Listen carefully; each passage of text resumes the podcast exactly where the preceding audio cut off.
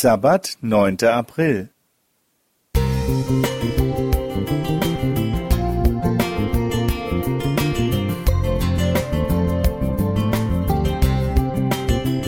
Ein kleiner Lichtblick für den Tag.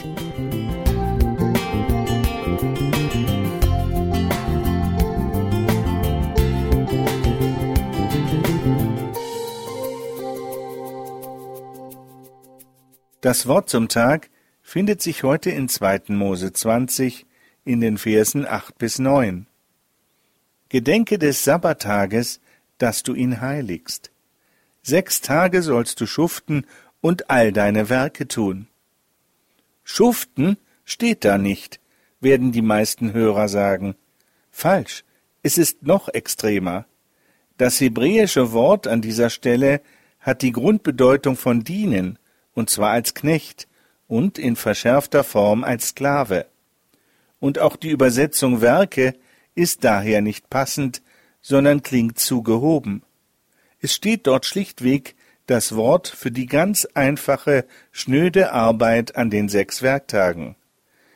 Ganz im Sinne des Fluches aus 1. Mose 3, Vers 19, wonach der Mensch im Schweiße seines Angesichtes sein Brot verdienen muss. Dabei schwitzt man überhaupt nicht im klimatisierten Büroraum. Überhaupt ist die Welt heute so ganz anders als zur Zeit des Alten Testamentes. Damals war man mit klar definierten Aufgaben entweder Städter, man war Bauer oder Nomade. Alle hatten es auf ihre Weise schwer, mit dem Leben fertig zu werden. Sie mussten tatsächlich körperlich schuften, und sehr viele mussten sich aus Not als hebräische Sklaven oder als Knechte verdingen. Heute ist es, zumindest für einen Großteil der Menschen, weder in Israel noch in anderen Ländern der ersten und zweiten Welt so. Viele Dinge erleichtern uns das Leben. Die körperlichen Erschwernisse sind etwas weniger geworden. Dafür haben aber die persönlichen Ansprüche, die Must-Haves sowie die Anforderungen der Gesellschaft und der Berufe zugenommen. Vieles bleibt auf der Strecke, was für das Herz wichtig wäre. Es muss stetig vorangehen. Wir müssen alles wissen und verstehen und uns um so vieles kümmern.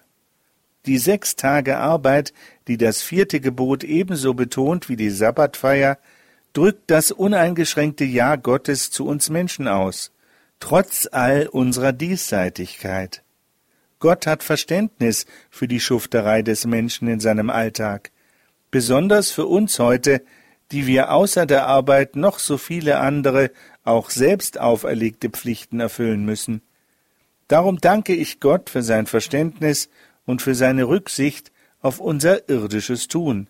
Ich bin dankbar, dass er uns sechs Tage geschenkt hat, um unseren Kram zu erledigen, und von Herzen sage ich, danke Gott für den Sabbat. Udo Worschech